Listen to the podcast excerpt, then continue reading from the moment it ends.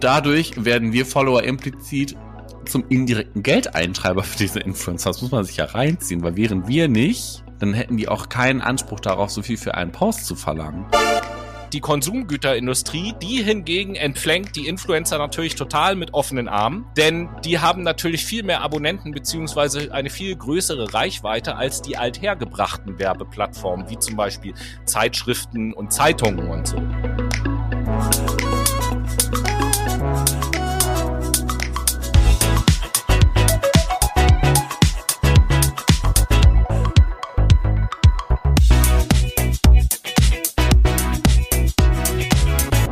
Wunderschönen guten Tag, liebe Menschen. Herzlich willkommen zu einer weiteren Folge eures Lieblingspodcasts Fakt My Brain. Ich bin Noah und auf der anderen Seite der äh, Covid-Front ist äh, Tobi. Was geht, Tobi? Ja, halli, hallo, liebe Brainies da draußen auch von meiner Seite und äh, ja, was heißt hier, was heißt hier Covid-Front? Naja, die Covid, du bist ja positiv, ich bin vielleicht ja, positiv. In der Tat.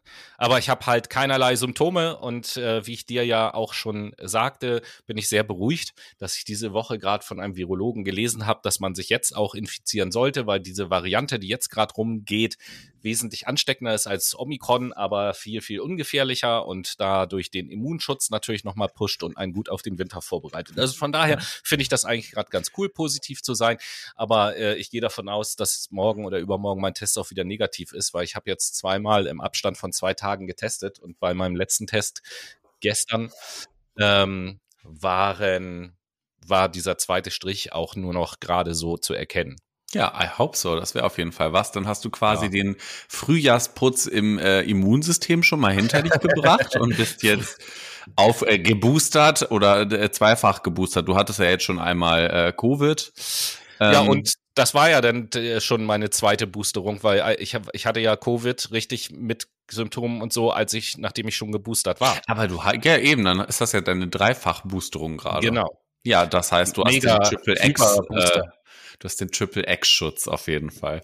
Genau ja, so geil. Be bevor wir es vergessen, äh, Grüße gehen natürlich auch raus nach Indien, wo wir diese Woche der äh, berühmteste und erfolgreichste Podcast sind. Und äh, wie ihr alle wisst, liebe Brainies, und das will ich an dieser Stelle nochmal unterstreichen, hat natürlich auch Indien den wunderbaren Wahlspruch, allein die Wahrheit siegt. Und interessanterweise, ja. als, als wäre das ein Zufall, äh, interessanterweise ist es ja so, dass allein die Wahrheit siegt ich formuliere das mal provokant, fast so ein bisschen das Gegenteil ist von dem, worüber wir heute sprechen wollen. Ne? Ja, genau richtig. Und äh, das sind nämlich die Influencer. Naja, zumindest nicht alle. Ähm, sind da so ehrlich drauf und dementsprechend kann halt die Wahrheit auch nicht immer siegen. Das haben wir nämlich heute vor, nicht wahr, Tobi? Ja, und dazu muss ich auf jeden Fall sagen, was die Vorbereitung dieser Sendung auch anging, kann ich sagen, dass ich in der letzten Woche definitiv dümmer geworden bin, weil ich mir viel Content von den Influencern angeguckt habe und man merkt dabei regelrecht, wie einem so die Gehirnzellen weggefressen werden, wenn man sich diesen Content teilweise. Neuronales Absterben, inizi ja, richtig. Äh, initiiert durch äh, ja Content auf Instagram und auch TikTok oder hast du nur nee, Instagram ich habe mich nee, na, noch nicht mal das. Äh, ich will mein Handy damit nicht versauen, dass mir ah, okay. auf dem Handy in Algorithmus alles reingespült wird. Ich habe mich äh, in meinen Recherchen, äh, Recherchen und in den Beispielen, die ich heute mitgebracht habe in der Sendung, habe ich mich schwerpunktmäßig auf YouTube konzentriert. Ah, okay, alles klar. Ja gut, dann hast du dir, äh, ja, da wird ja noch mehr Content gepostet in einer breiteren Ausführung, sag ich mal, aufgrund ja. der Videolänge. Also ich zeitlich, zeitlich breiter, intellektual schmaler, würde ich jetzt mal so behaupten. Äh, ja, hundertprozentig. aber, aber, vielleicht, aber vielleicht erzählst du unseren Brainies erstmal, was denn überhaupt Influencer sind. Ja, gerne. Influencer sind eigentlich Personen, die aus eigenem Antrieb Inhalte ähm, ja, wie beispielsweise Texte, Bilder, Audios, Videos, ne, also YouTube-Videos oder irgendwelche Instagram-Reels, whatever, zu einem Themengebiet in einer hohen und auch regelmäßigen Frequenz veröffentlichen und damit ja quasi soziale Interaktion initiieren und betreiben über diese Kommunikationskanäle. Ähm, da ich jetzt Kommunikationskanäle anspreche, das sind in der Regel internetbasierte Kommunikationskanäle. Das können Blogs sein, das können aber auch soziale Netzwerke sein, zum Beispiel Facebook oder Instagram, was ich vorhin genannt habe, YouTube, da wo du jetzt quasi deinen Content ein bisschen recherchieren konntest, aber auch solche ähm, Apps wie Snapchat und Twitter werden genutzt um influenzen zu können. Wobei ich sagen muss, dass bei Twitter das Influenzen eher ein bisschen intellektueller angehoben ist als bei Snapchat. Mein Eindruck zumindest. Ja, ähm, Influencer ragen ja aus der Masse dieser ganzen Social Media Nutzer heraus, die es gibt, da sie mit ihrer Tätigkeit eigentlich eine hohe Reichweite erzielen. Wir reden hier quasi von ähm, einer Reichweite ab, ich glaube, 3000 ist man ein Influencer oder ab 7000, man nennt das dann Mikroinfluencer und das geht halt richtig hoch bis in die Millionenhöhe. Also ich weiß nicht, Ariana Grande hat irgendwie 170 Millionen Follower auf Instagram das, und ist damit die zweit äh, krasseste Influencerin auf Instagram, meine ich, nach Cristiano Ronaldo. Ja, ja, also ich glaube, äh, bis 10.000 Follower sind es die sogenannten Nano-Influencer, bis, ah. 100, bis 100.000 Follower Mikro-Influencer, bis eine Million Follower Makro-Influencer und über eine Million sind es Mega-Influencer. Ja, siehst du, schön, dass du das nochmal ansprichst. Wir kommen nämlich gleich nochmal auf äh, die sechs Kategorien von Influencern zu sprechen. Da habe ich jetzt keine Zahlen äh, rausgesucht, aber äh, da kann man es auch so ein bisschen dran erkennen wie so diese Gruppierung ähm, sich im Online-Marketing oder Social-Media-Marketing-Verständnis einordnen lässt. Naja, ähm, wenn solche Personen ausschließlich durch ihre digitale Präsenz Einfluss gewonnen haben, werden sie auch im engeren Sinne als ähm, Digital oder Social oder Social-Media-Influencer bezeichnet. Also da macht man auch Abgrenzungen. Es gibt auch, das konnte ich recherchieren, gewisse Eigenschaften, die Influencer definieren neben dieser Definition. Das ist auf, ähm, auf einem oder mehreren Kommunikationskanälen aktiv zu sein und ähm, deren Funktionen und Werkzeuge auch intuitiv beherrschen zu können. Also auf YouTube spielt man ja meistens anderen Content, als das beispielsweise auf Instagram der Fall ist, alleine schon aufgrund der zeitlichen Begrenzung. Mhm. Ein anderes, eine andere Eigenschaft ist, sie haben eine hohe Eigenmotivation und auch ein altruistisches Bedürfnis zur Informationsweitergabe. Also sie wollen ja aktiv von sich aus die Community bespaßen, indem sie sie teil am Leben lassen oder ähm, ihre Expertise weitergeben. Und da kommen wir jetzt auch nämlich schon zum nächsten Punkt. Sie begeistern sich und ihre Fangebeide mit Fachkompetenz und Expertise. Welcher Bereich das ist und inwieweit diese Expertise gegeben ist, ähm, ich glaube, das muss man individuell entscheiden. Für den einen ist es eher dümmlich, für den anderen ist es eher eine totale Expertise, sich irgendwie Market, äh, sich Make-up ins Gesicht schmieren zu können und dann sagen zu können, guck mal, das ist der und der Stift, der kostet 14,95 Euro, den kriegt ihr jetzt mit 5% Rabatt. Naja, wie dem auch sei, ähm, kommen wir zu müsst, den. Da müsst ihr nur den Rabattcode Idiot1 eingeben und dann äh, kriegt ihr da Rabatt drauf. Ja, genau, aber sowas kommunizieren die ja auch regelmäßig und da sind wir nämlich schon bei der ähm, zweitletzten Eigenschaft. Sie kommunizieren und interagieren zeitnah und regelmäßig mit ihren Fans in einer hohen Frequenz und das machen sie über ähm, Instagram zum Beispiel durch den Story-Modus, den es gibt. YouTube hat das ja mittlerweile auch schon eingefügt mit diesen YouTube Shorts, die es mittlerweile gibt, ähm, damit man ja dauerhaft die Follower mit ähm, Content zuballern kann.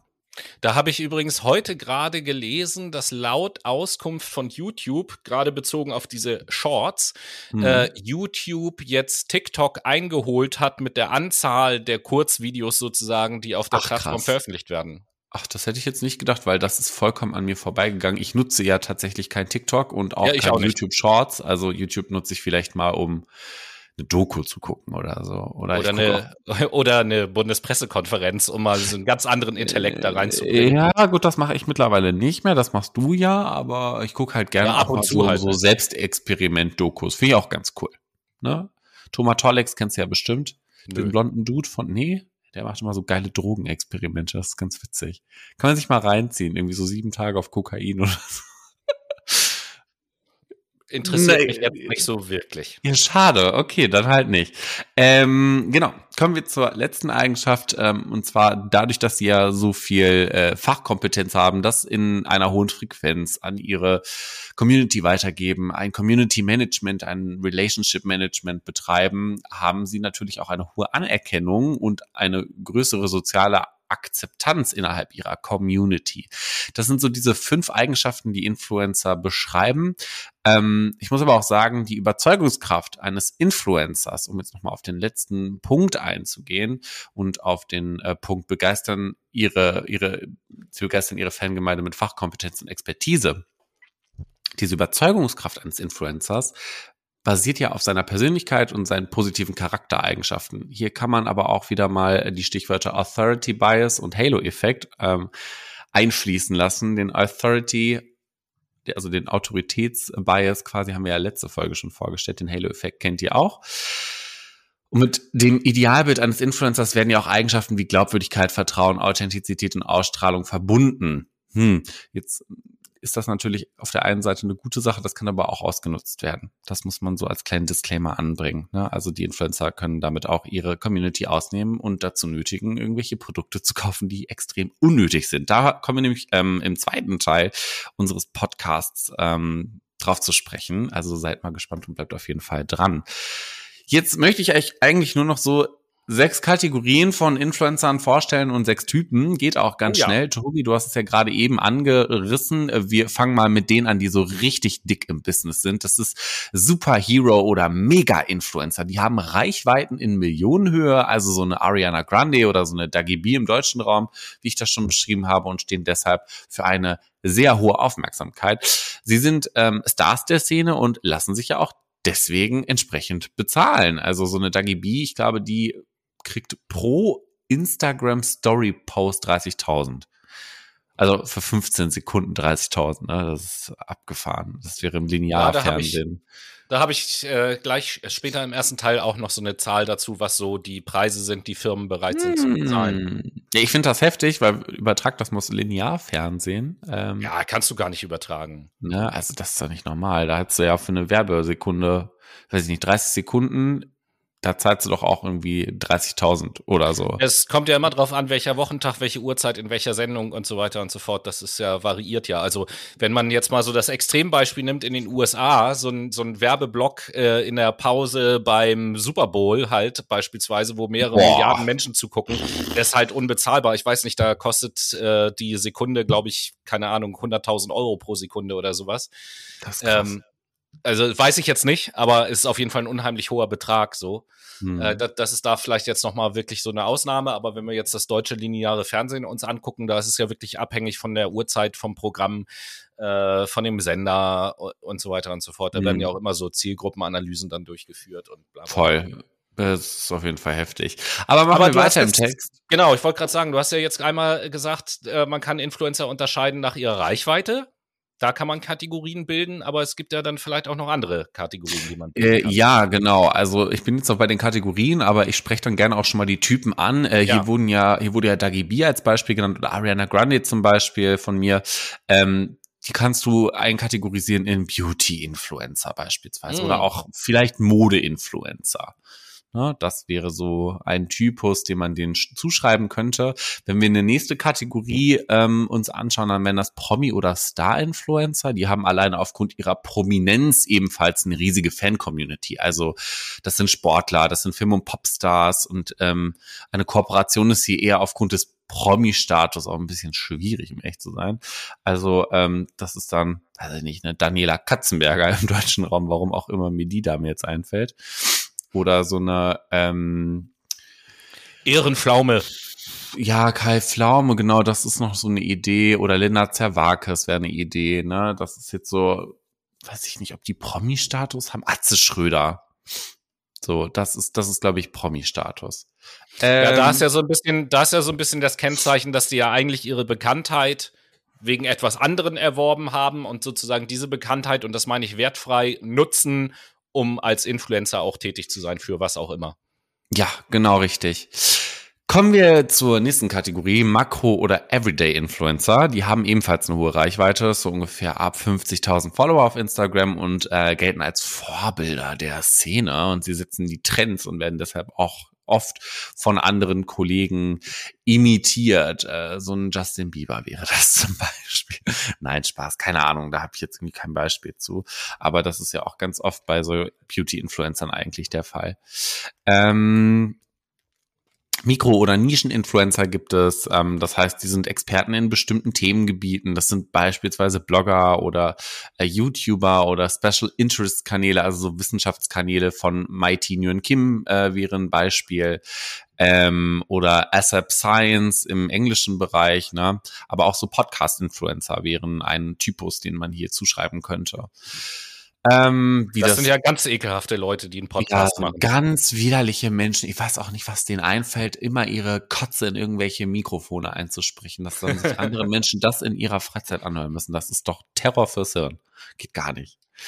Genau. Ähm, kommen wir zu den letzten beiden. Nano-Influencer, die haben nur eine begrenzte Reichweite, die genießen innerhalb bestimmter sozialer Gruppen eine hohe Autorität und fallen auch durch ihr großes Engagement auf und sind auch ebenfalls sehr, sehr glaubwürdig. Ich glaube, hier wäre so ein Tilo Jung ganz gut zu nennen ähm, als Nano-Influencer. Hier soll nicht die ähm, Reichweite an und für sich als Marker gelten, sondern halt ähm, der, der kann nicht überall eingesetzt werden. Also so ein Thilo Jung und ein CDU-Politiker äh, und ein CDU-Wähler, ich glaube, ich weiß nicht, ob die unbedingt dem Tilo folgen würden, genauso wie, Schwierig. so weiß ich nicht, 13-jährige Angelinas, die gerne ihre Nyx-Kosmetik irgendwie im DM kaufen für drei Euro. Ich glaube, die scheißen gerne auf politische Nachhaltigkeit, sag ich mal. Ne?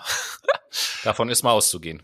So, ähm, zu guter Letzt Rising Influencer, ähm, das sind so kommende Talente. Die haben noch eine überschaubare Reichweite, bewegen sich wahrscheinlich so weit unter 10.000 ähm, und weisen so hohe Zuwachsraten, nennt man das auf. Also es sind eigentlich, ähm, ja, Influencer, die einfach im Kommen sind. Ähm, ich weiß nicht, kennst du die Elevator Boys, Tobi? Eigentlich. ja, du kennst sie. Das, das, die gleiche Reaktion kommt bei mir. Ich kenne die noch aus dem, aus dem Celona, wo ich da gekellnert also, habe. Sorry. Absoluter Abfuck, diese Kinder. Sorry, echt mal. Also ich, das, da, da lasse ich mir auch gerne vorwerfen, ich bin ein Boomer oder sonst irgendetwas so, aber äh, da hört auch mein Verständnis auf, wieso Leute erfolgreich sind damit, dass eine Fahrstuhltür aufgeht und die dann blöd aus der Wäsche gucken. So. Ich meine, das ist ja im Prinzip das, was sie tun. Die sind nicht mal schön. Also ich habe die halt in Real Life gesehen, ganz, ganz oft und dachte mir jedes Mal so, oh Gott, Alter, ihr seid einfach 18, 19 ihr seid dumm. So, äh, ihr verdient jetzt Geld über TikTok. Ja, well, schön was ist das für ein gesellschaftlicher Beitrag, den du hier setzt? Ja, ich, also. ich stelle mir gerade so, ich stelle mir gerade so vor, wenn die halt irgendwann älter sind, ja, und das auf TikTok nicht mehr funktioniert und die sich dann irgendwann normale Jobs suchen. Hm, und äh, ich bin, ich bin Personaler in der Firma und ja, was, was haben sie denn so bisher so gemacht, außer eine Ausbildung vielleicht dann irgendwann? Ja, ich war hier äh, Influencer. Ach ja, okay. Und was haben sie da so für Content produziert? Ja, wir standen im Fahrstuhl, haben gewartet, dass die Tür aufgeht und haben dann in die Kamera geguckt. Das ist so unser Business und unsere Kern Kernkompetenz gewesen, wo ich dann auch denke, ja, okay, bis auf als im Hotel als Liftboy vielleicht. Das, das wäre ein Job. Aber ja, ansonsten. Model, Model kannst du ja auch noch machen, ne? Mit viel Fotoretusche und Weichzeichner funktioniert das auch. Ja, also sind wir doch mal ehrlich, heutzutage kann man doch alles gut photoshoppen. Ja, naja. Alles, ah, alles, ja. gut, alles Gute für die Elevator Boys auf jeden Ja, siehst du, aber das sind ja, ja niemand was Schlechtes. Ne, das ist wahr, aber das sind ja so, so Werbekörper eigentlich. Ähm, das ist ja wirklich inhaltsloser Content, der da gemacht wird, aber die Reichweite wird halt genutzt, um schlussendlich irgendwie Werbung damit zu verbreiten. Meine ich zumindest. Ja, ja, auf jeden Fall. Also ich will, ich wollte da vielleicht noch so ein bisschen ergänzen. Du hast jetzt ja so die Influencer mal so eingeordnet, so ein bisschen nach der Reichweite, die die halt ja, so haben. Genau. Und ähm, man kann Influencer auch noch nach anderen Kriterien ordnen, außer nach der Followerzahl. Ich habe da auch noch so ein paar Beispiele für Kategorien, je nachdem, was für Inhalte die auch transportieren, so, weil Influencer mhm. ist ja letzten Endes ein Oberbegriff. Und du hast ja bei den Beispielen, die du genannt hast, sind ja auch schon ganz ganz viele verschiedene dabei gewesen. Ich mache jetzt mal das Extrem. Die Elevator Boys, die haben ja grundsätzlich deutlich anderen Content als Tilo Jung zum Beispiel. Was? Wie, wie kommst du denn darauf? und, und, und beide sind aber per Definition ja durchaus Influencer, weil äh, es geht ja auch, also ein Influencer definiert sich ja nicht alleine dadurch, dass er Produkte verkauft zum Beispiel. Ne, sondern du hast es ja das in der Definition. Ne, du hast es in der Definition ja schon gesagt, eigentlich geht es ja darum, dass ein bestimmter Content produziert wird, selbst produziert wird und einem Publikum dann zur Verfügung gestellt wird. Genau. Und äh, nach diesem Content kann man eben halt auch noch Kategorien bilden. Und da will ich einfach nur mal Beispiele nennen. Es gibt zum Beispiel auch die sogenannten Finfluencer. Das sind Influencer für Finanzprodukte zum Beispiel. Dann gibt es auch Influencer zum Beispiel. Das sind Influencer, die sich um die Inklusion von Menschen mit Behinderung kümmern. Dann, hm. dann gibt es ja zum Beispiel auch Petfluencer, die sich mit Haustieren auseinandersetzen. Dann gibt es ja auch die Momfluencer zum Beispiel, die halt ihre Mutterschaft und das Muttersein und so weiter und so fort ins Zentrum ihres Handelns stellen. Und so kann man, äh, es gibt Social Influencer, es gibt Sinnfluencer und so weiter. Also so kann man alle möglichen Wortneuschöpfung bilden, je nachdem, was der Content ist. Und man kann auch noch ähm, eine Typologie oder ich habe auch noch eine Typologie gefunden, die ähm, Werte zugrunde legt. Und ähm, da werden fünf ja, fünf unterschiedliche Kategorien gebildet. Das eine sind die sogenannten Rationalisten. Und die Rationalisten äh, betragen gut 28 Prozent äh, aller Influencer sind sogenannte Rationalisten, die sind einfach professionell und monetär motiviert für das, was sie halt tun. Also zum Beispiel so eine, was du sagtest, so eine Dagi B zum Beispiel wäre so ein Rationalist, weil die ist professionell in dem, was sie tut und es geht hauptsächlich darum, Geld zu verdienen über das Verkaufen und Bewerben von fremden oder eigenen Produkten. Ähm, mhm. Dann gibt es die sogenannten Extrovertierten oder auch Poser genannt. Das sind gute 22 oder 22,5 ähm, Prozent, die haben jeder Fitness-Influencer zum Beispiel. Die befriedigen ihr Bedürfnis nach Anerkennung dadurch sozusagen. Dann gibt es, die hast du auch angesprochen, sogenannte Experten. Das sind knapp 20 Prozent aller Influencer, die eben halt äh, anspruchsvollen Content machen, auch eine hohe Glaubwürdigkeit in der Com Community genießen. Da würde ich jetzt zum Beispiel Tilo Jung drunter zählen, so. Ja, ja, aber ähm, auch sowas wie Mighty Nguyen Kim in dem ja, Fall. Ja, genau, oder, genau. Äh, quasi eigentlich ganz viele Rundfunkformate. Das ist ja auch Influenzen auf eine besondere Art. Mhm. Dann gibt es noch die Selbstverbesserer oder die Idealisten, knapp 17 Prozent aller Influencer, ähm, die machen das, was sie tun, aus einem gefühlten Verantwortungsbewusstsein heraus. Und zu guter Letzt gibt es noch die sogenannten Storyteller, das sind knapp 13 Prozent aller Influencer, die sozusagen als Motiv die Selbstoffenlegung haben. Ich möchte Geschichten über mich selbst und aus meinem Leben erzählen, irgendwie so. Mhm. Also das sind so unterschiedliche Kategorien, aber du hast es eben schon angesprochen. Wenn wir das mal äh, pauschal betrachten über alle Influencer, dann kann man schon sagen, dass der Influencer als solches eine der wichtigsten Sozialfiguren des digitalen Zeitalters ist. Äh, daher auch so ein bisschen der Titel unserer Sendung heute. Das wird zum Beispiel auch daran deutlich, dass die Frankfurter Allgemeine Zeitung schon mal darüber berichtet hat, dass sich in Frankreich Lavendelbauern über Influencer beschweren, weil die auf der Suche nach dem perfekten Schna äh, Schnappschuss die Lavendelfelder zertrampeln, um eben halt da tolle Fotos zu machen. Oder es gibt auch ja, oder es gibt auch äh, Nationalparks, die sich bereits darüber beschweren, äh, dass so viele Influencer in die Parks kommen und da die ganze Natur kaputt machen, weil sie überall hinlaufen, um irgendwelche coolen Fotos zu machen. Und in Paris ist es sogar so, dass besonders fototaugliche Straßen gesperrt wurden für Leute, die dort nicht wohnen, um die Anwohner zu schützen. Einfach. Weil das Krass. mit den Influencern einfach zu viel wurde. Ähm, wohingegen es einen anderen Bereich des Wirtschaftslebens gibt, nämlich die Konsumgüterindustrie, die hingegen entflängt die Influencer natürlich total mit offenen Armen, denn die haben natürlich viel mehr Abonnenten beziehungsweise eine viel größere Reichweite als die althergebrachten Werbeplattformen, wie zum Beispiel Zeitschriften und Zeitungen und so. Ähm, und da gibt es, jetzt komme ich zu dieser Zahl, die ich vorhin angekündigt habe, da gibt es eine Studie aus dem Jahr 2019 und da äh, heißt es, dass deutsche Marketer bereit sind, Top-Influencern bis zu 38.000 Euro pro Post zu bezahlen. Und das passt ja zu dem, was du eben halt vorhin sagtest mit den 30.000 Euro äh, pro Clip. So, ne? Ja. Und das, das sind natürlich schon ganz schön große Beträge. Und ähm, ja, man, um das auch so zeitlich so ein bisschen einzuordnen, der Influencer, ähm, von dem man im Marketing spricht, den gibt es etwa ungefähr so seit 2007. In oder um das Jahr 2007 herum ging das so richtig los mit dem äh, Influencer Marketing und im Marketing äh, versteht man darunter halt eine Person, die in den sozialen Medien zu Bekanntheit gelangt ist und sowohl eigene Inhalte als auch Werbecontent für Produkte aller Art in Form von Posts, Fotos oder Videos veröffentlicht. Ganz nah an der Definition mhm. dran, die du ja vorhin auch gesagt hast. Ja. Dabei ist es wichtig, dass der Influencer in der Regel nicht der Botschafter einer einzigen Marke ist, sondern verschied durchaus verschiedene Produkte bewirbt. Ähm, und dabei ist ganz entscheidend, dass er diese Produkte möglichst eng mit der eigenen Person verknüpft. Und das tun die meistens, indem sie zeigen in den Videos, wie, diese, wie sie dieses Produkt verwenden und sich sozusagen gleichzeitig als Konsument und als Präsentator inszenieren. Das ist, das ist so ein bisschen die ähm, Besonderheit im Vergleich zu dem, wie Werbung auch früher funktioniert hat. Ähm, und daraus resultiert auch so ein bisschen aus dieser Rolle des Konsumenten, den die Influencer ja auch in ihren Videos einnehmen, dadurch resultiert so eine gewisse Art von auf Du und Du Kommunikation mit den Zuschauern.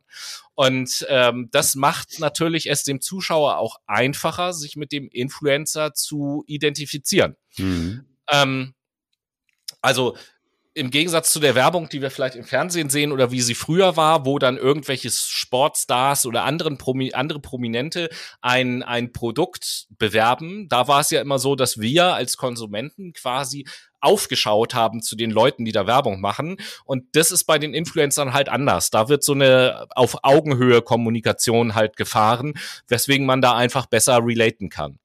Und das hat auch Auswirkung darauf, wie wir Werbung überhaupt wahrnehmen, weil jahrzehntelang war es so, dass Werbung meistens immer als notwendiges Übel äh, hingenommen wurde. Im Fernsehen war es ja meistens so, dass man die Werbepause meistens dazu genutzt hat, um irgendwie zum Kühlschrank oder auf Klo zu gehen oder so. Genau. Und äh, das hat sich geändert. Plötzlich wird Werbung halt ganz bewusst geschaut und sogar gerne angeschaut.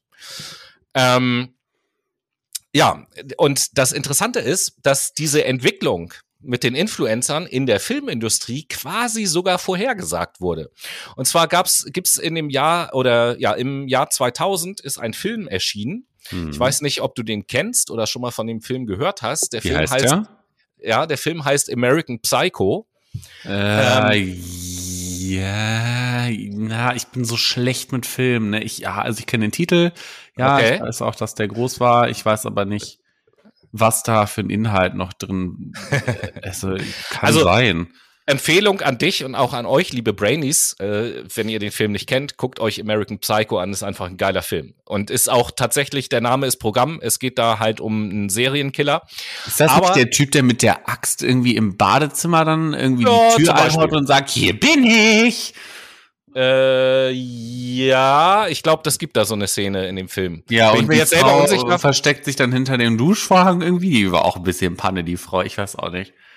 Kann sein, dass das eine Szene ist, da bin ich mir unsicher. Auf jeden Fall, der Protagonist heißt Patrick Bateman, der wird von Christian Bale gespielt, auch, auch richtig, richtig gut gespielt. Und da gibt es so eine Anfangsszene in dem Film.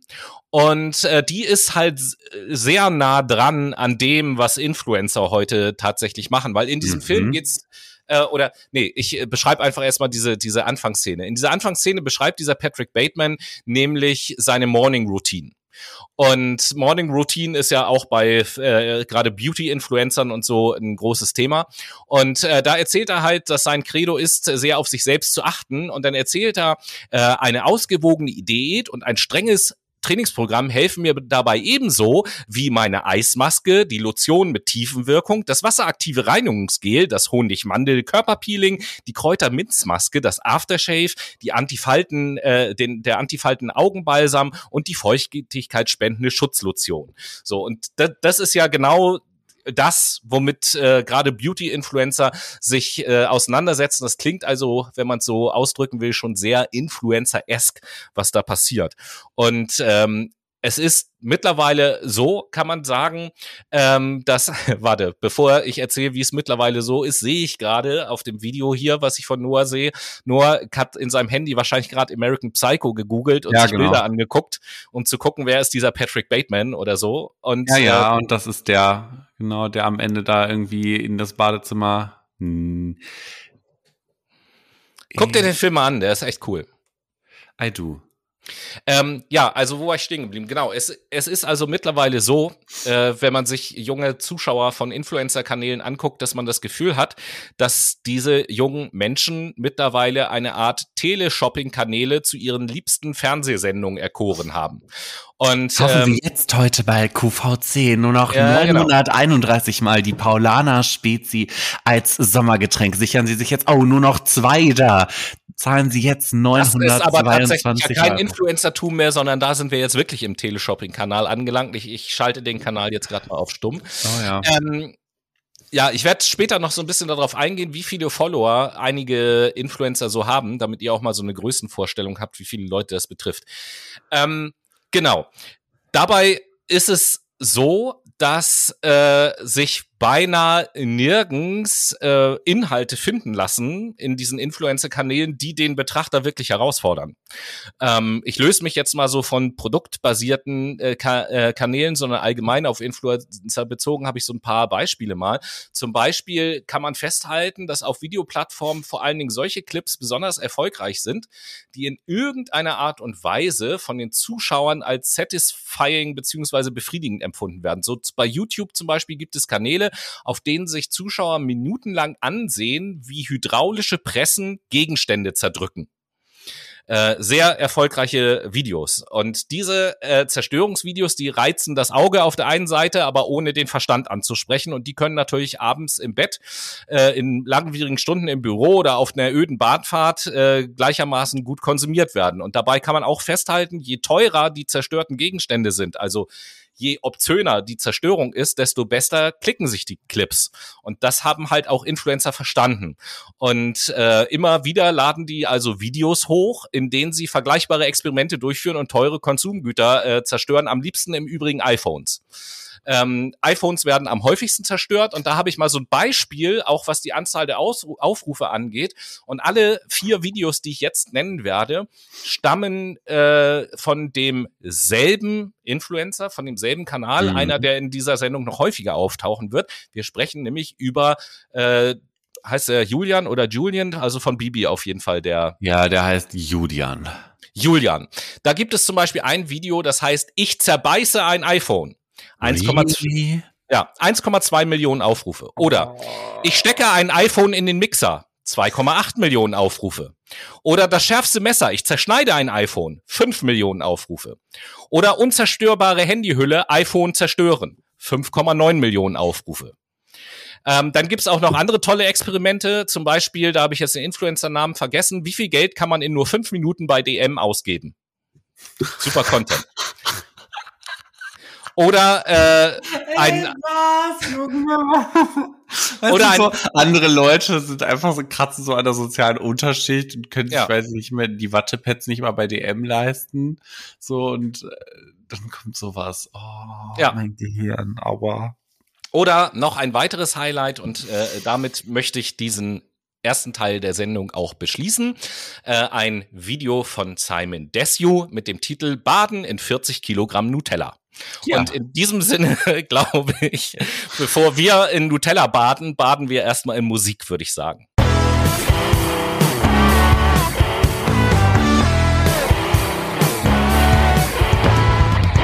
Und hier ist sie wieder, die geinfluenste äh, Playlist namens Late Machado äh, für euch. Und ja, da gibt es tatsächlich Musik, die nicht einfach nur plump ist, sondern obwohl ehrlicherweise, ich weiß ja schon, welchen Song du auf die Playlist setzt. Nee, Tobias, Und das, da ja also, das dein- ist ein guter Song, ja? Der Ja, ist, da, da, ja, da ja deine erste Erklärung war, ja, der Song, der trendet gerade irgendwie voll auf TikTok, passt das ja auch sehr gut zum Thema. Noah, welches ist denn dein erster Song heute? Der heißt Jiggle Jiggle und ist von Duke and Jones und Louis Theroux. Ähm, ist ein guter Song tatsächlich. Der hat so ein bisschen was von, ich finde, der hat so einen MC Hammer Vibe. So ein bisschen. Naja. Ne? Aber halt so ein bisschen mehr elektronisch und Neuzeit, ne? Aber ist trotzdem witzig. Hat auch so einen Videospielcharakter. Ist ja auch egal, Tobi. Was setzt du auf die Late Machado Playlist? Ja, also ich jiggle auf die Playlist äh, von der Band Seether den Song Remedy. Geil. Mal was Damit- Vernünftiges. Mal was Vernünftiges. Dankeschön. das ist voll die Kritik an meinem Musikgeschmack, Nein, aber alles gut. ist okay. Dafür setze ich halt im zweiten, im dritten Teil dann was Gutes auf die Playlist. Okay. Okay. Okay. Okay, Mr. Okay. Ja, wir sind im zweiten Teil und wir haben ja schon gesagt, jetzt äh, ge- kommt's, jetzt geht's ans Eingemachte eigentlich, ne? Ähm, und in diesem Sinn habe ich mir mal die Frage gestellt. Influencer sind ja Personen des öffentlichen Lebens. Wie Ja. sehr privat sind sie dann eigentlich? Weil die kommen ja auch immer mit ihren Beziehungen gerne um die Ecke und bewerben diese. Also Sprichwort, äh, Sprichwort, nee, Stichwort, pardon.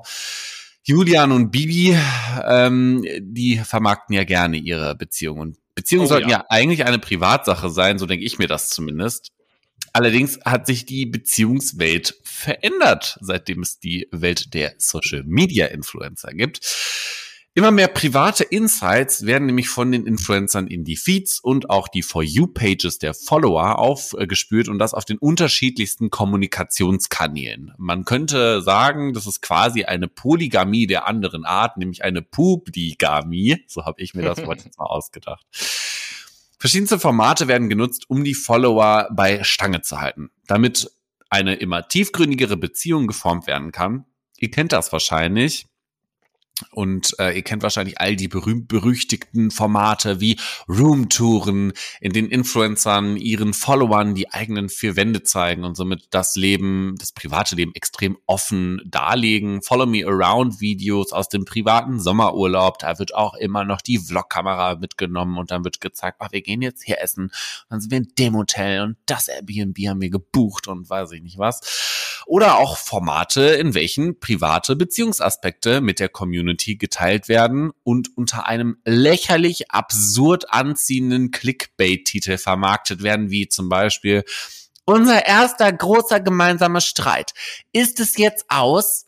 So, Ausrufezeichen, Fragezeichen, Ausrufezeichen. Und jetzt genau um so eine Scheiße soll es eigentlich im Folgenden gehen. Privatsphäre als öffentliche Person des Lebens, ist das eigentlich machbar? Weil all in all wird nämlich das gesamte Beziehungs- und Privatleben preisgegeben und man lernt die Influ Influencer mh, meist von einer besseren und tiefgründigeren Seite kennen, die vollgestopft ist mit überwiegend positivem Content.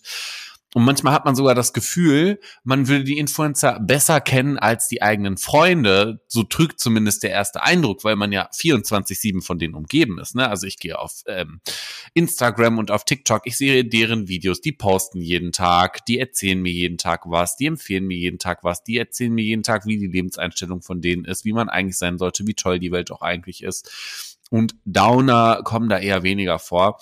Hm man baut quasi ja eine, eine soziale Beziehung mit denen aus. Und dadurch macht sich eine Frage jetzt in unserem Podcast Gesprächsraum auf, nämlich haben wir Follower das Recht auf diese privaten Inhalte und haben wir als Follower auch ein Recht auf Rechtfertigung der Influencer, sollte es beispielsweise zu äh, einer Beziehungstrennung oder einem Skandal kommen. Dementsprechend haben Influencer eigentlich als Person des öffentlichen Lebens eine Privatsphäre von dieser Öffentlichkeit. Was Also ich- du, Tobi? Ich finde das, ich finde das tatsächlich schwierig zu beantworten, weil, weil sich da aus meiner Sicht so ein bisschen was vermischt. Ich, ich vergleiche das jetzt mal mit äh, in Anführungsstrichen herkömmlichen Promis, ne? Also Ja. Nicht Influencer, sondern herkömmliche Promis. Und da ist es ja auch schon schon seit Jahren immer so, ne, dass es hier die Yellow Press gibt, die sich immer darauf stürzen, Paparazzi-mäßig da irgendwas aus dem Privatleben äh, zu zu finden. Und es gibt auch da ja manche Promis, die relativ bereitwillig Einblicke gewähren und dann gibt es andere Promis, die es ja doch schaffen, ihr Privatleben sehr gut zu schützen. Genau. Al- Also, äh, wenn ich mal so ein paar Namen nenne, die wir auch schon häufig genannt haben, jetzt zum Beispiel einen Jan Böhmermann, da weiß man relativ wenig tatsächlich über das Privatleben, geschweige denn, dass da mal irgendwelche Fotos auftauchen oder so. Also der versteht es ganz gut. Oder auch früher der St Stefan Raab zum Beispiel, der hat es ja auch immer sehr gut geschafft, sein Privatleben so, so abzuschirmen. Ja. Äh, wohingegen, keine Ahnung, eine Verona Pot, ähm, das äh, natürlich kennt man da auch nicht jedes Detail des die Privatlebens Geissens. oder die Geissens so. Ja, aber so, und da ist für mich schon mal nämlich der entscheidende Unterschied. Und dann kommen wir auch wieder zu den Influencern.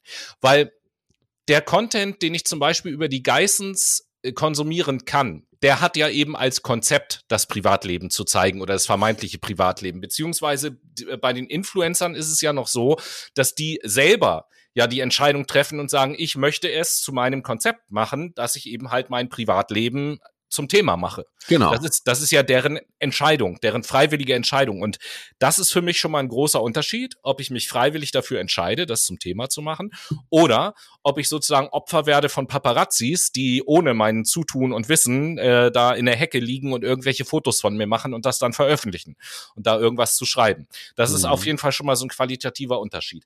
Trotz alledem ist es so, dass wir als Konsumenten dieser Videos von den Influencern, auch wenn sie da ihr Privatleben ähm, ja in die Öffentlichkeit tragen, äh, mit Sicherheit, also, also für meine Auffassung, kein Recht darauf haben, dass wir da jetzt auch bestimmte Sachen erfahren. Also ich kann mir nicht vorstellen, dass ich als Konsument vor Gericht ziehen kann und sagen kann, ja, hier aber äh, Bibi, die hat jetzt aufgehört, von ihrem Privatleben zu erzählen. Ich habe aber ein Recht darauf zu wissen, wie ihr Leben weitergeht und das trage ich jetzt ein. Äh, das wird natürlich nicht funktionieren. Nein, sowas nicht. Es gibt ein gewisses Fotorecht tatsächlich aber, ähm, um jetzt mal ganz kurz rein rechtlich zu argumentieren. Es gibt im Medienrecht und im Grundgesetz, ist nicht im Grundgesetz, im, im BGB ist es so, ähm, wie erzähle ich das ganz kurz? Also, wenn du ein Bild von deinem Kind im Internet hochlädst, ist es öffentlich. Wenn du jetzt Jan Böhmermann wärst beispielsweise und das äh, Foto hochlädst, dann haben Paparazzis das Recht, dein Kind abzulichten. Das ist medienrechtlich so beispielsweise. Ähm, richtig crazy. Ich hätte es auch nicht gedacht, aber es wird in einem Video von Alicia Joe ganz gut auf ihrem Kanal erklärt. Also schaut da gerne auch mal vorbei. Ja, mom aber Moment mal, Moment mal, Moment ja. mal. Ähm, das kann ich mir tatsächlich ehrlicherweise deswegen geht, nicht vorstellen, geht, weil. Es geht, warte, es geht da nämlich darum, ob man dann klagen kann. Darum geht es, ob man diese Menschen verklagen kann auf Schadensersatz oder halt eben nicht. Und du kannst ja, dann nicht auf Schadensersatz klagen aber, aber zum Beispiel, wenn, wenn ich jetzt nehmen wir mal nicht das Baby, sondern ich bin jetzt Influencer. Ja. Und, ich bin, und ich bin jetzt mit irgendeinem Menschen zusammen und poste auf der Plattform mehrere Bilder von mir und meinem Partner oder meiner Partnerin. Hm. So, das würde ja nach dieser Definition bedeuten, ab dem Zeitpunkt, wo ich das gepostet habe, haben Paparazzis das Recht, Fotos von mir und meinem Partner oder meiner Partnerin zu machen. Mhm. Jetzt kommt ein Paparazzi, schleicht sich auf sein, mein Grundstück und, fo äh, und fotografiert durch den Spalt meiner Gardine, die ich zugezogen habe, wie er oder sie und ich Sex haben. Das ist das noch was ja, anderes. Das ist Hausfriedensbruch in dem Moment. Ja, genau. Und, de und, und dementsprechend äh, ist ja wohl Hausfriedensbruch höherwertiger Nein, als natürlich. das Recht an Bild. Natürlich, es geht ja um es geht ja um die Veröffentlichung am Ende des Tages, dass man dich in der Öffentlichkeit beispielsweise man dich da im Restaurant antrifft, an einem öffentlichen Ort, dass man dich dann okay. auch ablichten darf, ohne dass du die Leute verklagen kannst. Natürlich, wenn jemand auf dein Privatgrundstück hast du jederzeit die ja, Möglichkeit, denjenigen wegen äh, Hausfriedensbruch zu verklagen. Natürlich.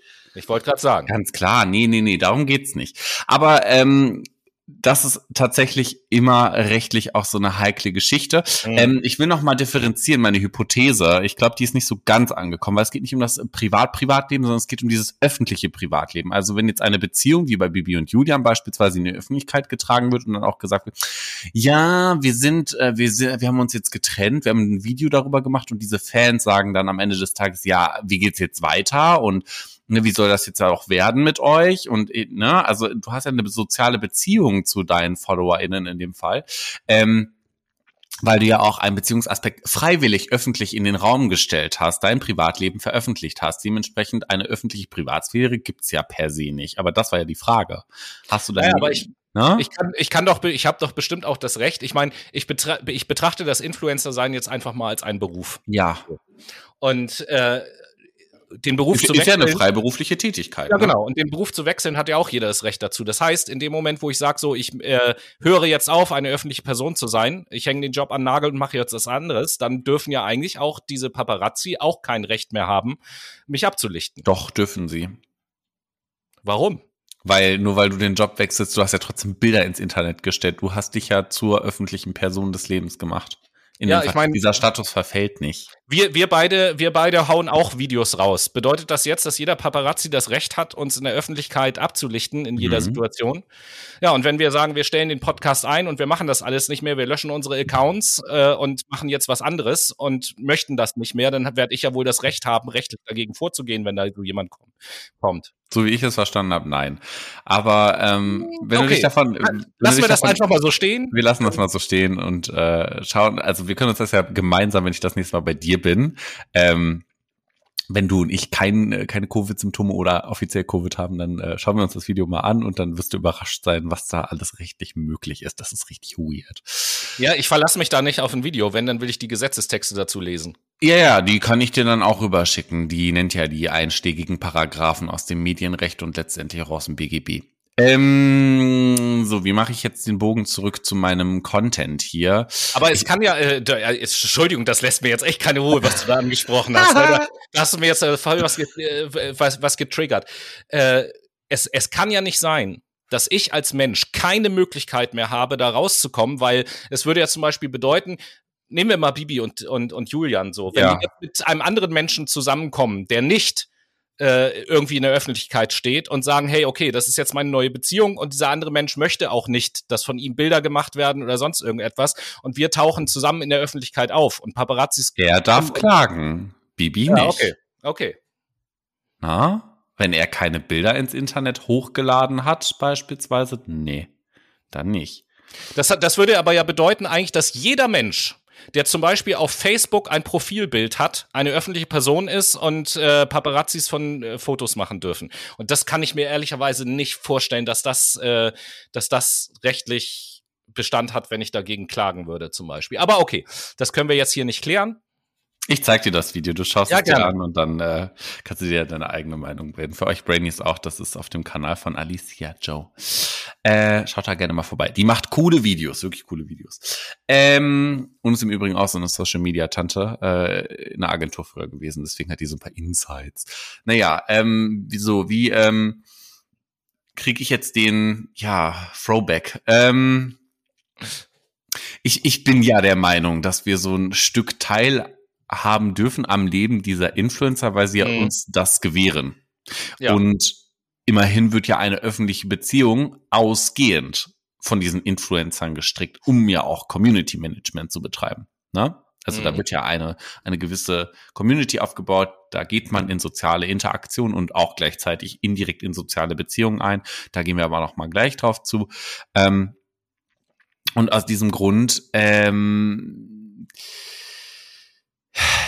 dadurch, dass man sie ja so indirekt jeden Tag begleitet, finde ich, ist es ja auch erlaubt, einen, einen Gesprächsraum zu öffnen, in dem man hinterfragt, wie viel Anteil wir am Leben von Personen des öffentlichen Lebens teilhaben dürfen. Das, was wir jetzt gerade mhm. gemacht haben. So. Ähm, und mich würde tatsächlich mal an dieser Stelle die Meinung unserer Community interessieren. Lass uns doch mal gerne ähm, auf Instagram eine Umfrage machen, Tobi. Ja. Und fragen, wie seht ihr Brainies das? findet ihr, dass ihr teilhaben dürft am öffentlichen Leben, öffentliches Leben wohlgemerkt, von Personen des öffentlichen Lebens, von Influencern. Stimmt mal gerne ab und schreibt auch gerne mal unter unseren Community-Post, ähm, wieso ihr das gerade so seht oder auch eben nicht.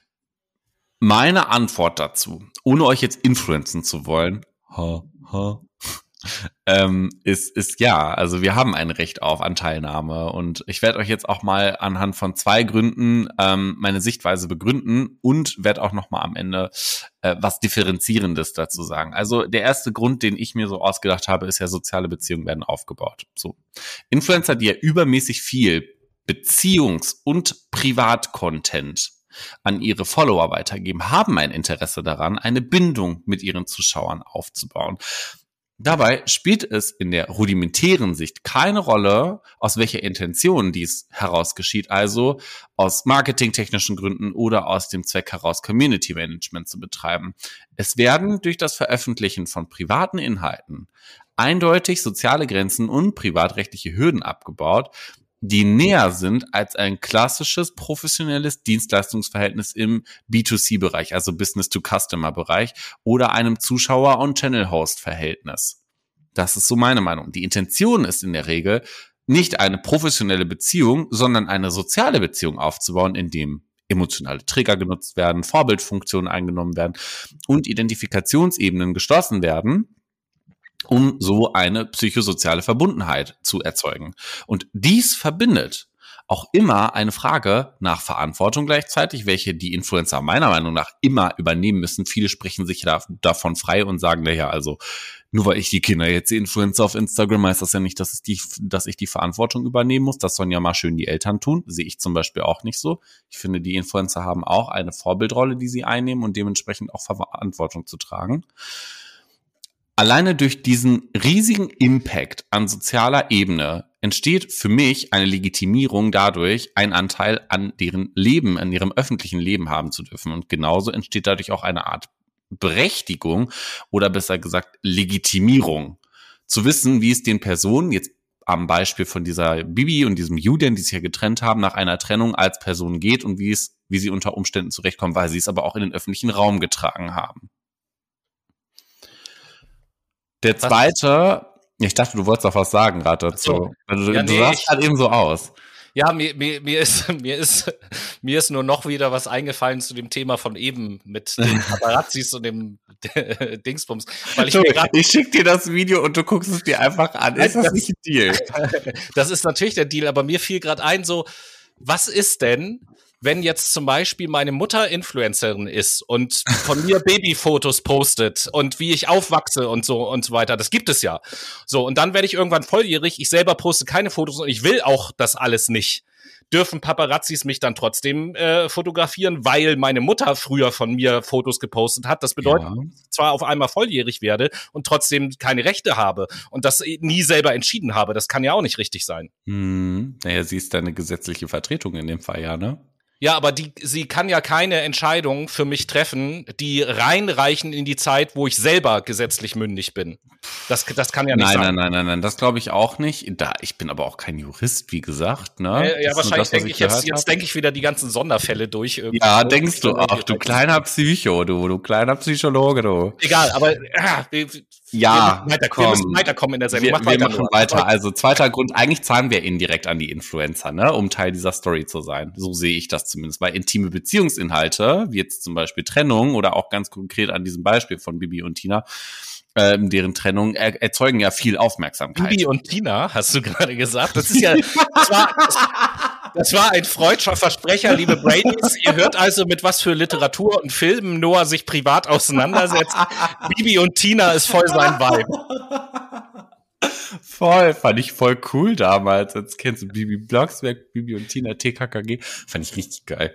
Fand ich besser als die drei Fragezeichen, Tobi. Ja, dachte ich mir. Aber ist ja auch egal. Die erzeugen sau viel Aufmerksamkeit, diese Trennung und manchmal sogar Hypes. Ne? Und die, durch diese gesteigerte Aufmerksamkeit erhöhen sich diese Klickzahlen der Influencer auf deren Kanäle, wodurch werbefinanziertes Geld aus Produktplatzierung oder ähnliches gezogen werden kann. Und dies ist ein gängiges Vorgehen im Social Media Bereich, wie jetzt auch diese Alicia Joe in ihrem Video erwähnte. Ähm, die erklärt das nämlich so, durch die gesteigerte Aufmerksamkeit durch eine Trennung finden sich gleichzeitig mehr Follower auf den Stories und in den Kanälen ein, wodurch eine breitere Masse von den Influencern ausgehend angesprochen werden kann für Produktwerbung. Und dadurch konnte zum Beispiel so eine Bibi zwischen 200 und 400.000 Euro an werbefinanzierten Mitteln einfahren während dieser Trennungsphase, während der Phase, wo nicht klar war, haben die sich jetzt getrennt, ja oder nein. Ne? Die wollen ja immer alle wissen, dass die ein Statement raushaut. Natürlich sind die wachsam, die Follower. So, und dadurch werden wir Follower implizit zum indirekten Geldeintreiber für diese Influencer. Das muss man sich ja reinziehen, weil wären wir nicht, dann hätten die auch keinen Anspruch darauf, so viel für einen Post zu verlangen. Na, also wir stellen quasi immaterielle, ein immaterielles Geldmittel dar. Quasi viele Klicks gleich viel Aufmerksamkeit gleich viel Werbegeld. Ganz einfach die Rechnung. Der doofe Nebeneffekt ist jetzt bloß, dass man durch die eigene Vermarktung sich öffentlich zur Schau stellt und somit auch indirekt ähm, eine, eine Legitimierung, wie ich es gerade eben schon genannt habe, an die äh, Follower weitergibt, Teil dieser Mitgestaltung zu sein und auch seinen Senf dann dazu geben zu können. Zum Beispiel, boah, Bibi hat sich von Julian getrennt, was ist das denn für eine Bitch? So, also ich darf dann auch meinen Senf dazugeben. Sie hat sehr öffentlich zur Schau gestellt. Und das wird, also das wird zumindest so den Followern suggeriert, aber es, es, soll, äh, ja, pff, also am Ende des Tages, es sollen, es werden emotionale Beziehungen aufgebaut wodurch dann auch diese Follower diese Höhen und Tiefen miterleben dürfen und das Ganze wie im echten Leben. Und ja, keine Ahnung. Also, worauf will ich jetzt gerade hin, eigentlich hinaus? Ja, das frage ich mich auch gerade. Ja, das frage ich mich auch gerade. Ich sage, Covid kickt gerade, Leute. nee, also auf der einen Seite finde ich, sind wir die Basis überhaupt, damit die ihre Dienstleistung anbieten kann, wodurch wir quasi dafür zahlen. Auf der anderen Seite bauen sie ja aus einem gewissen Zweck soziale Beziehungen zu ihren Followern auf und deswegen ist das eine Legitimierung. Das ist so mein Standpunkt. Aber man muss auch sagen, ähm, das macht ja nicht jeder Influencer so. Also es gibt ja auch Influencer, die sich ganz bewusst von ihrer Community abgrenzen und sagen, das hier ist nur mein Job. Ich habe hier nur ein gewisses einen gewissen Raum, den ich euch preisgebe und komme hier nicht mit meinem Beziehungskontent um die Ecke und lasse euch Teil an meiner Beziehung haben, an meinen Kindern. Ich lade keine Kinderfotos hoch von meinen Kindern und ähm, wie hast du es vorhin so schön beschrieben? Ich, ich packe, äh, wie war das nochmal? Ich weiß noch nicht, worauf du hinaus willst, deswegen kann ich dir da nicht helfen. Bibi kauft Geschenke für ihre Kinder. Ja, das kommt ja, das erzähle ich ja gleich erst. So, aber genau das haben wir im Vorgespräch haben wir das. Genau, richtig so und sie zeigt einfach die ganze Zeit, was sie für ihre Familie da tut. So am Ende des Tages öffnet sie eigentlich ihren privaten Raum. Ich rede mich hier um Kopf und Kragen. Es gibt auch andere Influencer, die das einfach weitaus besser managen können, die sagen, hey, ich lasse euch Teil meines Lebens ähm, sein, aber auch nur bis zu einer gewissen Art und Weise. Das wäre zum Beispiel so eine Jennifer Weiss meiner Meinung nach oder so ein David Buentes auch. Ähm, die, die geben ihr Leben preis, die geben ihre Meinung preis, die geben ihre Alltagssichtweisen preis, aber das mit einer gewissen Distanz und auch Professionalität und äh, verkaufen nicht ihr Privatleben für Klicks, um Werbemaßnahmen platzieren zu können, wie das jetzt so eine Bibi beispielsweise macht. Das ist zumindest so mein Eindruck. So, jetzt habe ich mich hier um Kopf und Kragen geredet, lieber Tobias. Mhm. Sagst du Durchatmen. Okay. Jetzt haben wir schon ganz oft irgendwie über Bibi und Julian geredet. Und jetzt will ich auch äh, für die, die sich damit nicht auseinandersetzen, was ich sehr gut verstehen kann im Übrigen, ähm, kurz erzählen, was, was, was machen, ja, natürlich, was, was machen die denn überhaupt? Da habe ich mal so ein paar Beispiele mitgebracht und ich will äh, ganz deutlich sagen, bei all dem, was ich jetzt gleich auch erzähle, äh, das soll jetzt gar kein Vorwurf sein denen persönlich gegenüber, sondern das ist eigentlich stereotypisch gemeint stellvertretend für alle die Influencer, die auf dieselbe Art und Weise wie diese beiden eben halt Geld verdienen, nämlich diese Kombination aus Privatleben und Produktplatzierungen so. Mhm. Und ähm, ja, wer, wer ist also diese Bibi? Bibi? Über Bibi kann man erstmal sagen, dass sich dort auf äh, ja fast schon bedenkliche Art und Weise geistige Schlichtheit und ökonomische Cleverness miteinander sich verbinden, ähm, weil tatsächlich ja, äh, zumindest die Produktvideos, wo draus besteht da Bibis Alltag, der besteht in der Regel daraus, dass sie Produkte kauft, diese Produkte auspackt und sie Julian zeigt. Punkt. Julian, ihr Freund, nicht mehr Freund, wieder Freund, man weiß es im Moment nicht so genau, ähm, geht, äh, hat auch einen YouTube-Kanal. Worum geht's da? Julian kauft Produkte, packt sie aus und zeigt sie Bibi. Und dann ist Bibi auch irgendwann schwanger geworden. Dann haben sich die Inhalte so ein kleines bisschen geändert. Jetzt hat Bibi nämlich Produkte für das Baby gekauft sie ausgepackt und Julian gezeigt. Man kann also sagen, dass Bibis Videos eigentlich alltäglicher sind als der Alltag. Es geschieht wirklich nichts in diesen Videos. Ähm, und das ist tatsächlich dahingehend interessant, weil wir hatten das vorhin schon mal kurz, dass früher in der Werbung hat man zu den Stars immer irgendwie aufgeschaut und diese Stars waren, wie man so auf Neudeutsch sagt, immer so bigger than life. Heute ist das anders. So, Bibi ist quasi eine, die ihrem Publikum sagt, pass mal auf, mein Leben ist total langweilig, euer Leben ist auch total langweilig und das ist vollkommen okay, dass das Leben total langweilig ist und wenn es zu langweilig wird, können wir ja shoppen gehen.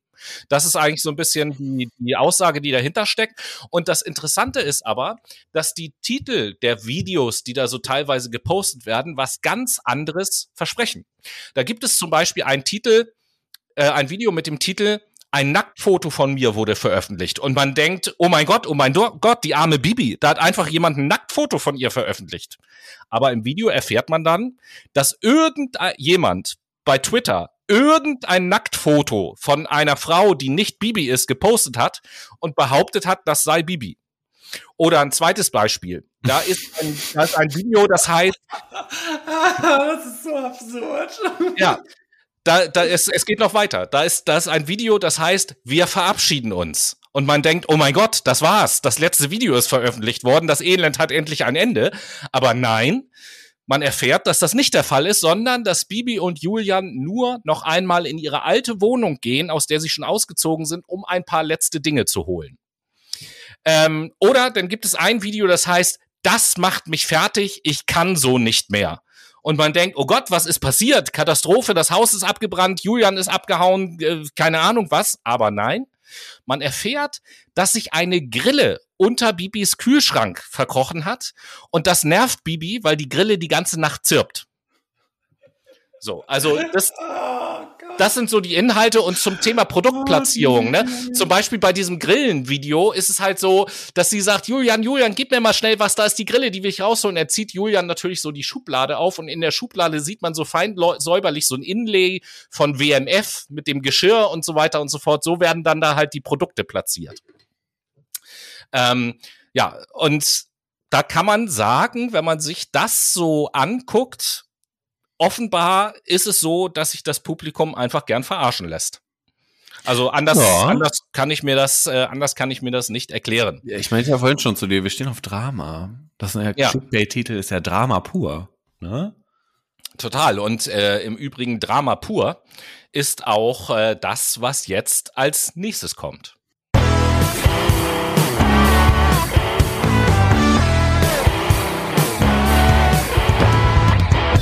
Ja, und hier ist sie wieder, der zweite Teil in dieser Sendung, der Late mit Chido Playlist. Und wir, yeah. wir machen es ganz kurz und schmerzlos. Nur das schon vorhin Großartiges angekündigt für deinen zweiten Song auf der Playlist. Welches ist denn der zweite Song? Ja, ein kleiner älterer Song von Carrie Underwood heißt Before He Cheats. Und du? Mhm. Und ich setze von der Band Tonic das Lied If You Could Only See auf die ich Playlist. Dachte, jetzt kommt das Lied äh, von Tonic, das Lied Water, Water und Gin.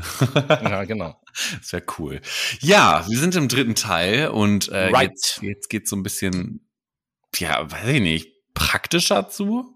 Ja, es geht zum einen um ein paar Zahlen und zum einen um äh, ja Pro und Contra von verschiedenen Arten von Influencern letzten Endes auch. Ganz kurz zu Beginn vielleicht über die beiden brauchen wir jetzt nicht weiter zu reden. Bibi und Julian habe ich euch eben ein paar Beispiele gegeben, aber damit ihr so eine Größenvorstellung habt. Und Julian auf Amadeus und Sabrina. Okay, sorry. Äh, damit, damit ihr beide, äh, ihr beide sage ich schon, damit ihr so eine Größenvorstellung habt, äh, wie viele Abonnenten äh, die beiden denn haben. Und ich beziehe mich bei allen Zahlen, die ich jetzt im dritten Teil nenne, ausschließlich auf YouTube ne, ausschließlich auf YouTube. Klar, da kommt Instagram und gegebenenfalls TikTok noch oben drauf. Äh, Bibis Kanal oder Bibi hat auf YouTube 5,91 Millionen Abonnenten und Julian 4 Millionen Abonnenten. Über die beiden haben wir schon geredet. Wir wollen aber natürlich auch noch so ein paar andere Namen ins, äh, in die Runde werfen sozusagen, weil es ja nicht nur solche Influencer gibt, die da Produkte platzieren, äh, sondern zum Beispiel einer, der auch sehr bekannt ist, der sich mit ganz anderen Sachen auseinandersetzt, ist der gute Rezo. Hm. Und äh, Rezo hat zumindest mit einem seiner Kanäle, mit seinem Hauptkanal, würde ich jetzt mal behaupten, äh, 1,74 Millionen Abonnenten auf äh, YouTube. Und äh, ja, da frage ich auch mal den Noah, du stimmst mit mir doch auch mit Sicherheit überein, dass Rezo ja einen ganz anderen Content äh, hauptsächlich veröffentlicht, ne? Ja, schon irgendwie. Ich finde, das ist auch so ein Pro-Beispiel eigentlich für einen guten ja. Influencer. Warum? Ähm, naja, auf der einen Seite produziert er halt politkritische und gesellschaftskritische Videos, wie ich mhm. finde. Die sind auch immer gut recherchiert, ne? Ähm, mhm. Und dadurch kriegt man auch so eine, so eine, ja, dezidiertere und objektivere Einschätzung von einem Sachverhalt, ne? Wo beispielsweise aus, ausbaufähige Potenziale in unserer Gesellschaft aufzufinden sind oder auch gerne mal bei der CDU ähm, oder im Journalismus, ne? Ähm, ebenso finde ich, spricht ja Rezo schon eher für, für die Gen Z. Ähm, das ist so, pff, mein Eindruck auch, obwohl er sich jetzt nicht als Influencer der Gen Z irgendwie identifiziert und auch so äh, propagiert. Und am Ende seine Videos, seine, also seine Gaming-Videos sind halt, also seine Streams, die er da auf Twitch macht und dann ähm, kur kurz schneidet und hochlädt, wo er mit anderen ähm, Streamern ähm, kollaboriert, das ist schon verdammt witzig. Das sind gute Ja, Videos. und das, das, das Ding ist also, ich weiß nicht, ob das sein Anfang war, aber an, also auf YouTube zumindest hat er ja auch äh, ähm, Musik, gemacht. Musik, Musik gemacht, Musikvideos äh, und Comedy. Videos von sich, wie er Musik macht. So, dann gibt's, wie Noah angesprochen hat, natürlich diesen politischen Content und äh, gerade auf YouTube sind halt viele Videos auch mit anderen Streamern zusammen, wo er sich dann Videos anguckt und diese kommentiert und so und ähm, vermittelt da tatsächlich äh, was so ja eine eine gewisse mh, mm, wertebasierte Meinung vermittelt er da halt äh, weswegen ich ihn auf jeden Fall auch so als Pro äh, auf, auf die Pro-Seite sozusagen packen würde, als, als guten Influencer sozusagen. Ich meine, wir machen uns keinen äh, machen uns da keine Illusion. Auch da geht es natürlich auch darum, Geld zu verdienen. Keine Frage, der lebt davon. Und mittlerweile ist es ja auch so, dass er zwar wenig, aber doch auch äh, eigene Produkte vertreibt über äh, oder bewirbt äh, über seine, seine Kanäle da. Ist ja auch vollkommen in Ordnung, weil das bei ihm alles äh, sehr zurückhaltend geschieht, so dass es auf jeden Fall, man merkt, dass es nicht der Hauptgrund oder sagen wir der Hauptcontent dessen, was er da macht. Nein, er, er zeichnet ja auch, er kennzeichnet Werbung ja auch ganz klar nicht nur durch Werbung oben links in seinem Video per Schrift, sondern er sagt jetzt auch, ich mache jetzt auch noch mal ganz kurz Werbung. Ja, ne? genau. So, ja, dann, dann kommen wir als nächstes zu einem Influencer, der aktuell so ein bisschen, wir haben äh, vor paar Wochen schon mal über den erzählt in einer Sendung, der ja. aktuell so ein bisschen umstritten ist. Ich rede über Finn Kliman, der und auch hier wieder nur YouTube 580.000 Abonnenten hat äh, auf, auf YouTube. Und da ist es ja tatsächlich so, äh, recht aktuelle Meldung, ähm, dass aktuell die Staatsanwaltschaft Stade gegen Finn Kliman auch ermittelt, mhm. äh, unter anderem wegen Betrugsverdachts. Das lässt sich alles zurückführen natürlich auf den Beitrag von Jan Böhmermann, den er zu Finn Kliman gemacht hat. Mhm. Ähm, ja, nichtsdestotrotz frage ich mal dich, Noah, ähm, warum ist das so einer, der zwischen Pro und Contra irgendwie so hin und her swiped sozusagen. Naja, also der, der ist ja am Anfang bekannt geworden durch seine Heimwerker-Videos. Ja. Und hat sich ja nach und nach mit seinem Klimansland durchgesetzt und hat da immer voll das solidarische Mindset ähm, verbreitet zu den Themen Freundschaft und Nachhaltigkeit und mach aus Schrott was Geiles und Sinn des Lebens und mach was Gutes aus deinem mhm. Leben und so. Deswegen eigentlich ist das ja positiv aufzuführen. Der ist so quasi ein Sinfluencer, würde ich jetzt sagen. Mhm. Aber ähm, ja, auch seine Popularität, sein Ansehen hat dafür gesorgt, dass er irgendwann abgestumpft ist, würde ich sagen. Sonst hätte man solche Geschichten mit diesen Masken, ähm, die fair produziert sein sollen, es aber nicht sind und es einfach so vermarktet wurden, sonst hätte man das nicht gemacht. Also ab einem gewissen Zeitpunkt kickt dann die Wirtschaftlichkeit doch ein bisschen mehr, als ähm, ob das jetzt nur so der, der Sinn, äh, was möchte ich sagen? Die Wirtschaftlichkeit hat überwiegt und man hat sich nicht mehr darum gekümmert, wie, wie das Image am Ende irgendwie sein könnte. Mhm. Da war Geld bisschen geiler. So. Okay. Ja, was haben wir noch an Beispiele? Oh, jetzt sinken oh, wir im jetzt, Niveau, jetzt sinken wir im Niveau wieder deutlich. Da gibt es noch eine Dame namens Diana zur Löwen. Ja, wobei die geht auch noch.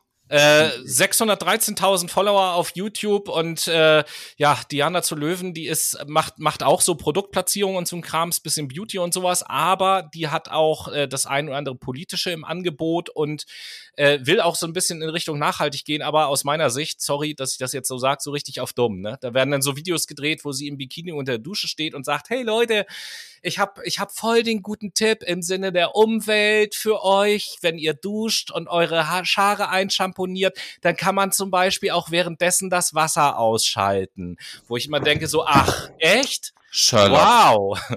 Ja Captain gekommen. Obvious. Und, und das Politische Aua. ist halt so, sie hat zum Beispiel, sie hat zum Beispiel mal ein Video mit Philipp Amthor zusammengedreht, wo sie ihn im Bundestag besucht und äh, zeichnet sich halt dadurch aus, dass sie halt auch null kritisch ist. So, ne? Philipp Amthor erzählt da alles Mögliche und Diana zu Löwen sagt immer, ach ja, oh, das ist aber ja interessant und so, ohne irgendwelche kritischen Fragen zu stellen oder sonst irgendetwas, sondern einfach nur äh, ihre Plattform quasi anbietet und äh, ja, also Diana zu Löwen für mich auf jeden Fall äh, deutlich auf der Kontraseite kann man sehr gut drauf Ja, klar, aber die macht auch gute Sachen. Die ist auch bei Viva Con Agua und engagiert sich da. Die schaut auch bei Greenpeace mit vorbei und so.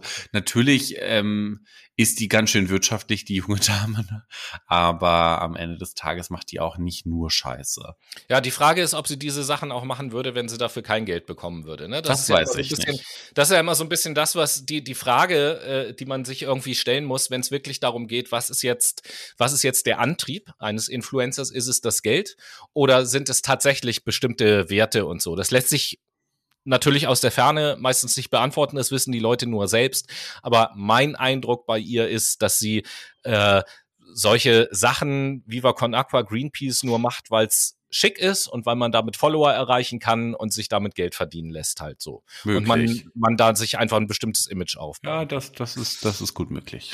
Dann gehen wir mal weiter zu einem ganz bekannten Namen. Auch über den haben wir vor längerer Zeit äh, schon mal geredet in dem Podcast. Äh, ich äh, rede über Sami Slimani, 1,5 Millionen, ähm, 1,5 Millionen Abonnenten auf YouTube. Und da auch erstmal die Frage an dich, Noah, pro oder contra? Pro Contra. Also ich kenne den ja noch aus den Zeiten von 2014, glaube ich. Da habe ich den auch geguckt. Da hieß er noch Hair Tutorial. Da hat er noch gute Sachen gemacht eigentlich. Also da Mhm. hat er auch immer die Leute ermutigt, äh, zu sich selber zu stehen und so zu sein, wie sie sein möchten und so. Und ähm, hat er auch schon ohne Ende Produkte irgendwie vermarktet und so, keine Frage.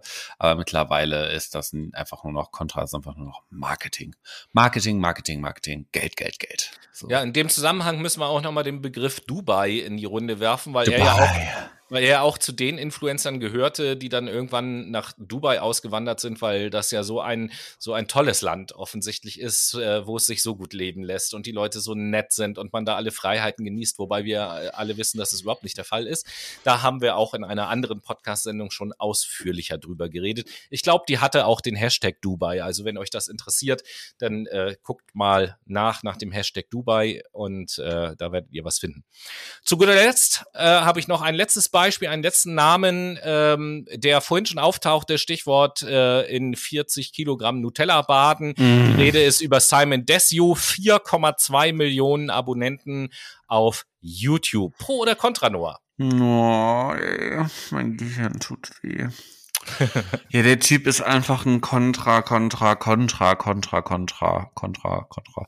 Ja, schlechte Videos, überhaupt nicht witzig, ähm, macht sich über andere Menschen lustig, macht sich über Minderheiten lustig, ähm, findet das toll, irgendwelche Witze zu machen in der Öffentlichkeit, wundert sich dann, warum er verklagt wird von der Staatsanwaltschaft Hamburg. Also der Typ ist irgendwie total Panne. Der hat irgendwie bei einem Überfall vorgetäuscht bei einem Bäcker und wundert sich dann, dass er vom Amtsgericht Barm, Barmbek oder St. Georg oder so äh, angeklagt wird. Also, ja, brauchen wir nicht drüber reden, ne?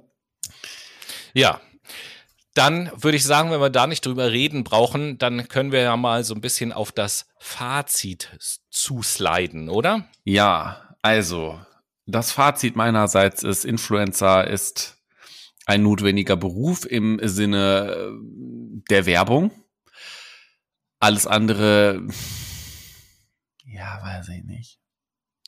Ich weiß nicht, ob man, ich nehme ja gerne dieses Beispiel von so PsychotherapeutInnen, Influencern Mhm. auf Instagram. Ich, ich glaube nicht, dass die influenzen. Ich glaube, die wollen einfach Beiträge in die äh, Gesellschaft bringen und eine gewisse Awareness herstellen. Aber ich finde so, der, der Begriff von Influencer hat für mich einfach ganz viel Content-Marketing-Hintergrund, Online-Marketing-Hintergrund, hat sehr viel mit Werben zu tun und ähm, das ist einfach die neue Werbung heutzutage. Und damals brauchte man schon die Werbung nicht unbedingt. Und heute braucht man sie noch weniger, weil heute wird man nur zugeballert mit Content und das in einer emotionalisierten Art und Weise über Influencern. äh, über, über die, über das Kommunikationsmittel Influencer quasi. Das ist einfach, ja, absurd. Ich sage das Wort heute sehr gerne. Zumindest auch in diesem Kontext. Ähm, es gibt immer Pro und Kontras ähm, an, an Personen. Genauso ist es halt auch in der Darstellung im Internet. Und ich bin halt ein Fan davon, nicht alles ins Internet zu tragen. Ähm, das würde ich Influencern auch empfehlen. Also äh, toll, dass man irgendwie zu seiner Community eine Beziehung aufbauen möchte. Das kann man aber auch über eine andere Art und Weise tun. Und dafür muss man nicht seine Kinder beispielsweise filmen, hochladen und äh, weiß gar nicht, ob die das möchten. Ähm, da nennt man den schon Entscheidungsspielraum äh, und Handlungsspielraum auch nach einer Volljährigkeit. Und Ebenso ähm, muss man sich auch mal fragen, wie sieht das langfristig aus? Ne? Was ist, wenn in 20 Jahren das Influencer-Business doch nicht mehr so hyped ist? Ähm, ja, will man dann trotzdem noch überall aufgefunden werden im Internet? I doubt it, um ehrlich zu sein. Wie sieht's bei dir aus, Tobi? Ja, ich bin da vielleicht in meinem Fazit ein bisschen radikaler, aber zuerst will ich das mal so ein bisschen in zwei Teile aufteilen, weil äh, das ist auch so meine Sichtweise auf dieses ganze Influencertum. Ich unterteile das sozusagen in zwei Kategorien. Einmal diejenigen Influencer, die wirklich echten Content liefern, Content, von dem ich als Konsument auch ein, ich nenne das jetzt mal so ein bisschen abstrakt, einen intellektuellen Mehrwert habe. Mhm ähm, das, das sind Dinge, die ich absolut befürworte und wo ich sage, wenn ich meine Reichweite dafür benutze, äh, Aufmerksamkeit äh, auf, auf gesellschaftliche Probleme zu lenken, mhm. auf, auf äh, Umweltprobleme, was auch immer, über politische Dinge aufzuklären und so weiter, mhm. dann unterstütze ich das voll und äh, finde das total gut. Auf der anderen Seite, wenn es um dieses Thema Influencer-Marketing geht, mhm so, das sehe ich ganz anders. Äh, wenn ich an die Influencer denke, dann äh, finde ich, dass die Influencer-Kultur zurzeit wohl das traurigste Phänomen ist, was es in unserer Gesellschaft gibt. Mhm. Also es geht ja quasi darum, durch Produktangebote zu blättern und zu überlegen, welche Produkte uns als Person am besten definieren. Getreu dem Motto, ich kaufe, also bin ich. Und das ist für mich nichts anderes als eine traurige Perversion des Kapitalismus. Äh, Werbung nicht mehr als notwendiges Übel zu sehen, sondern Werbung selbst zum Inhalt werden zu lassen. Und äh, so gesehen sind ja Influencer selbst auch quasi Produkte der Konsumindustrie, wenn man so will. Mhm. Und äh, das sehe ich eben halt total kritisch, um nicht zu sagen, das lehne ich ab, weil haben wir in dieser Sendung genügend Beispiele gebracht, was für ein äh, ja was für eine Zelebra zerebrale Diarrhoe äh, verbreitet wird über diese Kanäle. Ganz genau. Okay, danke für dein Fazit. Nice. Ähm, ja, und damit sind wir quasi auch schon am Ende unserer Sendung angekommen. Eine Stunde 15 über Influencer. Wow, ich sage dir, du, das ist natürlich auch nochmal ein Steckenpferd. Ähm, äh. stimmt. Ist doch, äh, ist doch bisschen länger geworden, ja, als gedacht, ich das ne? am Anfang dachte. Äh, lag aber tatsächlich auch, äh, glaube ich, daran, dass ich mich da so fest gebissen habe an, an deinem äh, Recht an den Bildern und so weiter und so fort. Deswegen, das Video schicke ich dir jetzt gleich auf jeden Fall nochmal ähm, und dann kannst du gerne mal reinschauen. Und ja, äh, sehr gerne. Brinis, wir hören uns dann nächstes Mal zu einer Fakt-Mai-Sendung. Ich glaube, die letzte Richtig. auch in diesem Sommer. Ja, wir haben jetzt, das können wir vielleicht an dieser Stelle schon mal announcen. Es äh, werden noch drei Sendungen kommen und dann gehen wir in die Sommerpause. Yes, genau. Deswegen äh, freut euch auf die nächsten drei Folgen und ich würde von meiner Seite aus sagen, macht's gut, genießt das Wetter und habt eine schöne Woche. Bis dahin. Tschüss. Und von mir auch. Tschüssi.